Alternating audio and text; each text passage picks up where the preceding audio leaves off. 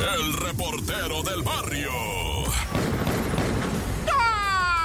Montes, Montes, Alicantes, Pintos, este es el show de la mejor 977, qué rollo. De veras va la raza que está enviciada y vuelve y vuelve y otra vez regresan al mendigo vicio, ah. Te voy a contar la historia del piojito. Andaba de delincuente, se salvó de que cayera al bote, pero la familia, ¿verdad? La Santa Madre siempre, ¿verdad? Le dice, ¿sabes qué, piojito? Te vas a ir directo al anexo. Ah, el piojo se agüitó, pero del bote al anexo. Dijo, pues es casi lo mismo, pero vamos al anexo, va. Cuando menos ahí la visita y, te llevan chocolates y todo el rollo. Bueno, el caso es que ahí estuvo sus 12 semanas, va, calladito, nomás mirando, se bañaba con agua fría, todo lo que tú quieras, daba testimonio, puras mentiras porque son sigue rollo. Ellos ya saben cómo, se bloquean así. Y allá adentro Simón, ya lo dejé y no, vas a ver, y unos testimonios bien desgarradores. Va la familia, les aplaude, suben de peso, se ponen cachetones, va, y sonrientes, y pues sí están desintoxicados, va. Pero nomás salió el piojito y a las malas mañas, ¿no?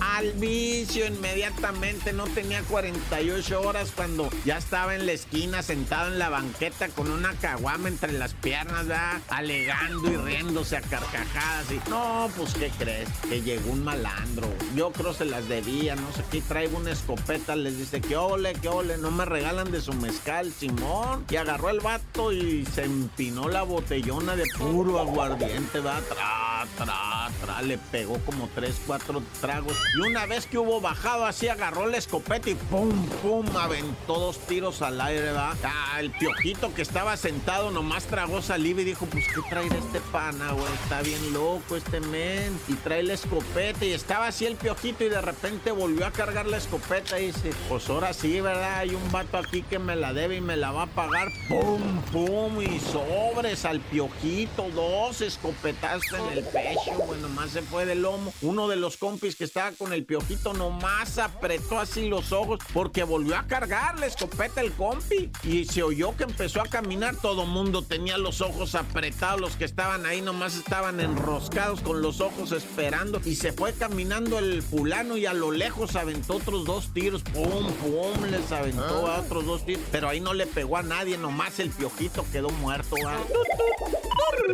Oye, y en la calle Sinaloa, esquina con Córdoba, asesinaron a una mujer de 26 años que nomás había salido a la papelería. Dijo, ahorita vengo a la papelería, que es domingo, que voy a traer lo del no sé qué.